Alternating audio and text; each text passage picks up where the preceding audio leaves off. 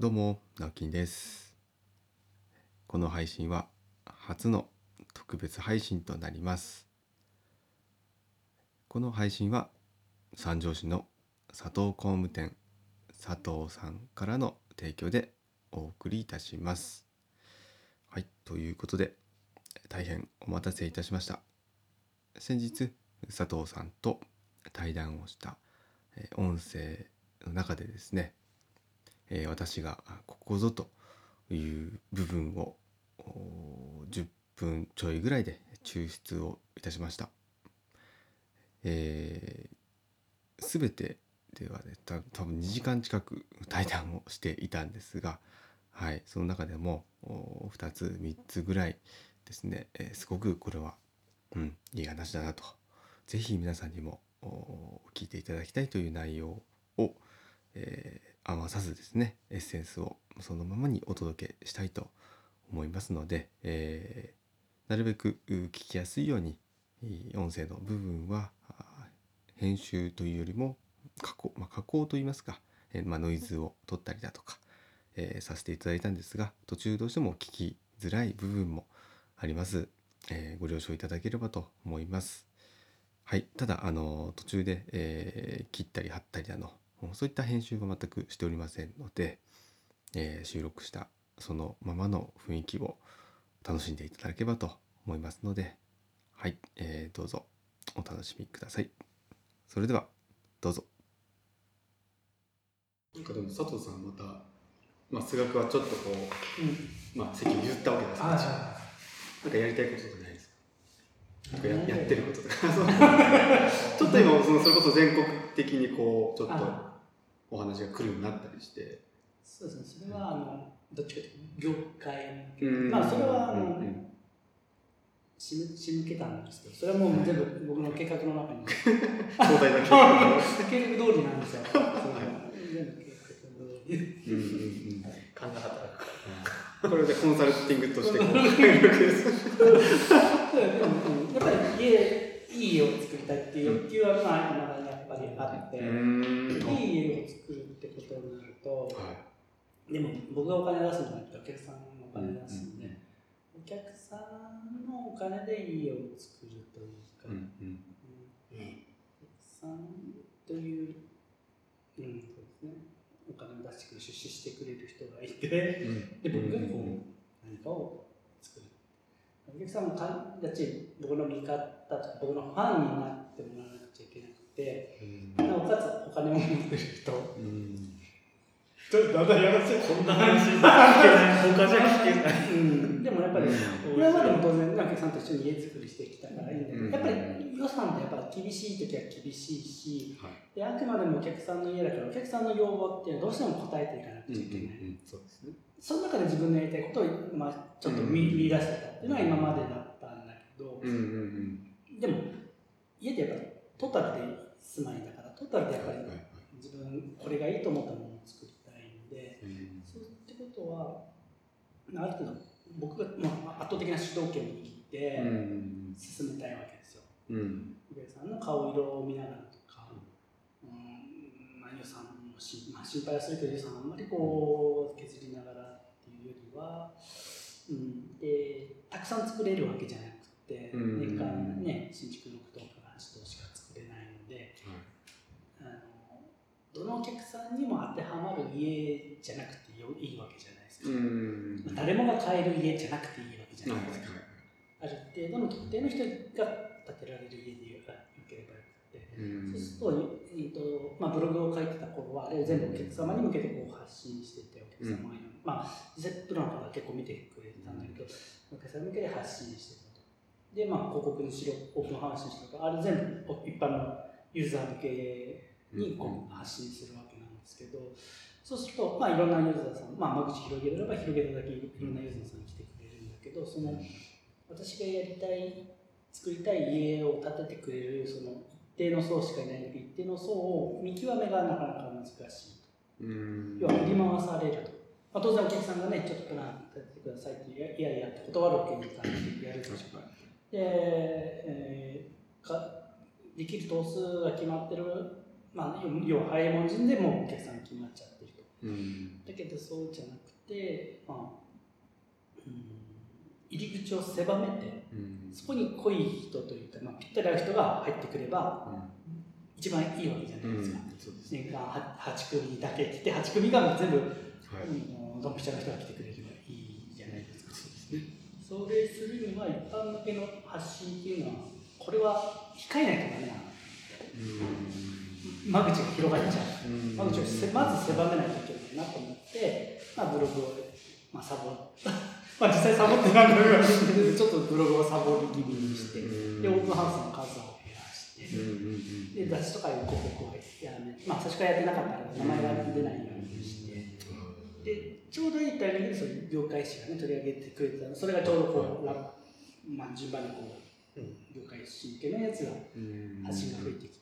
そうすると業界誌といえども完全なその業界誌から見て見られない媒体ではなくて今インターネットでも新規発信さんも見れるし、まあ、いろんな雑誌にインターネットでも見れるし、まあ、アマゾンでも買うことができると。そうすると普通に家づくりしようと思ってまあ大体の人は普通にそのねハウスメーカーさんとかもしくは地域ビルダーって決めちゃうんだろうけどなんか違うななんか違うなって探した人って一生懸命探すじゃないですか。はそうすると、まあ、あまり名前出てない会社が見つかってくると。まあ、前はその辺にいたんだけど、いその辺でもまあ結構まだライバルがいて、もう一つ深いところに入らないとダメだなと思って、その関係はやめて、えー業界誌。でも業界誌見るお客さんってまあ限られてますよね。確かただ、どっちかというとその業界誌では経営者目線、働き方、大工さんの働き方とか、大型パネルとか、どっちかというと経営者目線の発信をしているので、うん、そこに入る人は意外と、まあ、経営者系の人がやっぱり入ってて、それとあこんなこと言ってる会社があるこれどこだとか参照してえすぐそこじゃんっていうので、数は少ないけどそこで見てくれる人が、まあ、出てくる。こともねドンピシャで細かいこと言わないですよ。まあお金の予算このぐらいだけど、うん、あとお任せするみたいな人が多くそうするとまあまあ自分のやりたいこといいと思った家を残していけるというかお客さん主導ではなくてお客さんに言うのはうんお客さんの夢お客さんの要望を叶える会社ではないですと。お客さんの要望をまあ、今ヒアリングして言ってもらってもいいんですけど多分お客さんそのもう2年後3年後、まあ、5年後もう一回オーダーしに来る違うことを絶対言っているので、そのお客さんのその要望に僕は振り回されたくありませんと、本当にこの土地に似合った家をから提案するという話をするんですよで実際そういうお客さんいますよね。あの要望。いやこんな家こんなデザインの家がいい。こんな間取りで、まあ、子供これから2部屋欲しくて、まあ、ここに何だったらちょっと畳スペースが欲しくて。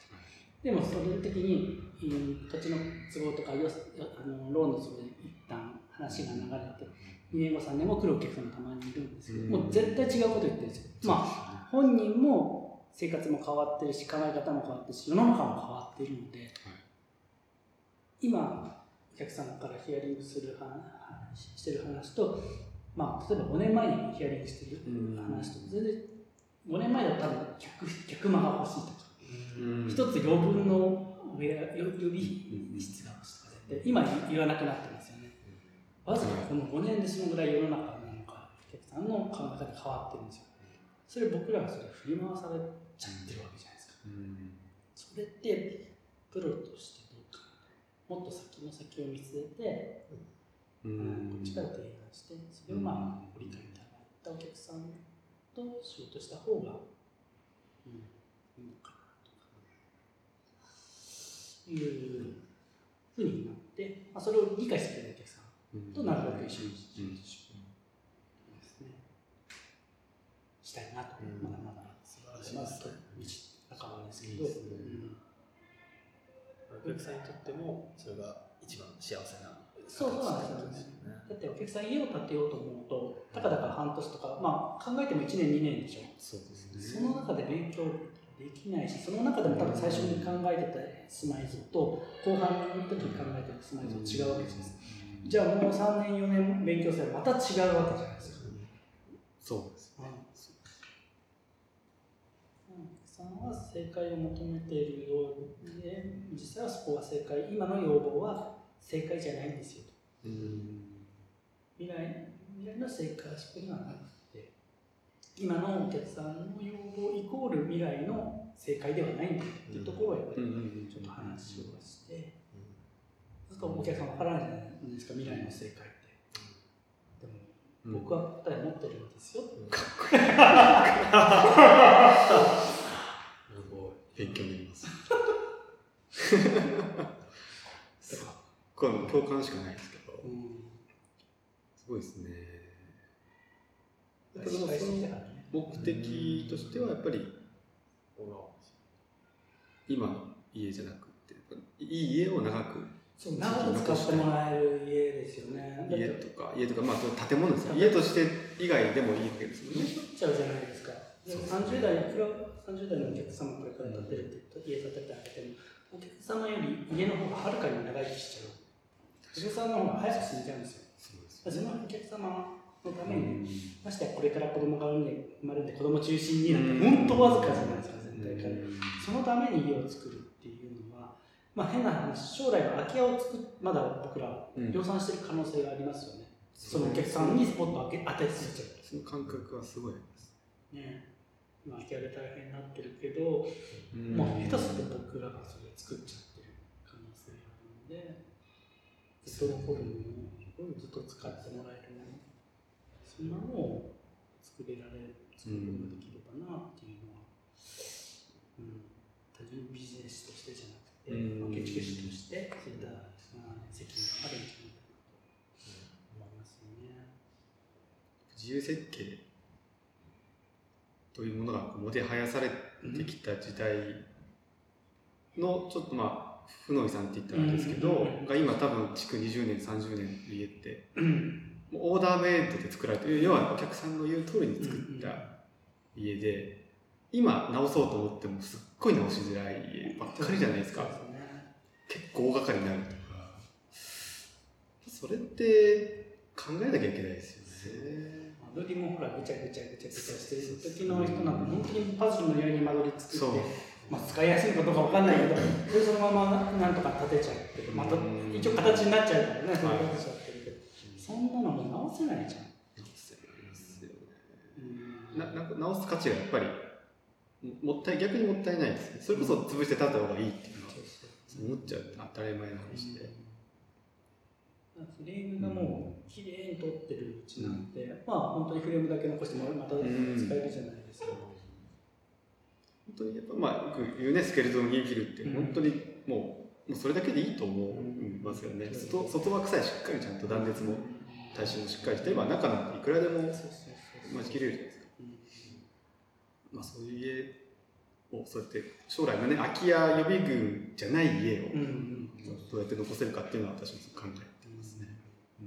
ただやっぱりこの話って伝わらないんです。伝わらないよね。伝わらないです。お客さん自分のお金で。そう。ね自分の家を建てるんだから、うん。自分の思った通りに建てたいなと。う。んそれ当然なんですけどね。ちょっとそこをこうサービス業化しすぎてきた住宅業界っていうのはあるのかなっていうのは。はい、えーということで特別配信第1回目、えーいかがでしたでしょうか、えー聞く方によってはですね、えー、なんと言いますか、うん、まあショッキングな内容に受け取られた方もいるかもしれませんし、うん、あの共感できるよねっていう方もおいたのではないかと思っております。個人的にはすごくあの共感できる内容が多くてですね、まあ、あの今のお客さんの要望イコール未来のお客さんの正解ではないでその答えを持っているのは、まあ、プロである僕ですと。あの言い切ってしまう佐藤さんの姿だったりとかあとはそうですねあのお客さんの、まあ、今の要望にスポットを当てすぎている、まあ、家を作ることで未来の空き家予備軍を量産してしまっているのではないだろうかと、うん、なんかやっぱりそのビジネスじゃなくて、えーこれは建築士としての、まあ、我々の責務じゃないんだろうかという、提言、うん、思いというところには本当に共感をしております。うん、で改めてやっぱりこうやって時間を作っていただいてお話を聞かせていただいたんですけれども、うん、あのすごくあの改めて勉強になりましたし、うん、あの普通はですねこの同業他社をですね、こう言ってこう応援するとか 支援するってことはないと思うんですが私はま全面的にやっぱ佐藤工務店さん、うん、並びに佐藤さんをですねの活動をですねすごく応援したい気持ちでおりますので、うん、あのぜひですね、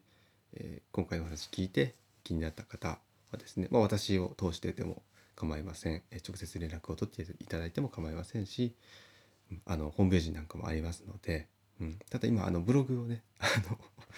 の、うん、サボってサボっていると言ってましたけどサボっているというよりはあの極力こう 露出を抑えていると言い方してましたけども、はい。まあ、情報を調べれば出てきて出てきます。あのインスタグラムなどもやっておりますので佐藤工務店さん調べてみてください、えー今回第1回特別配信だったんですけれども、第2回第3回ぐらいまでを予定しておりますのでまた、えーぜひそちらも楽しんでいただければと思います。はいそれではまた。バイバイ。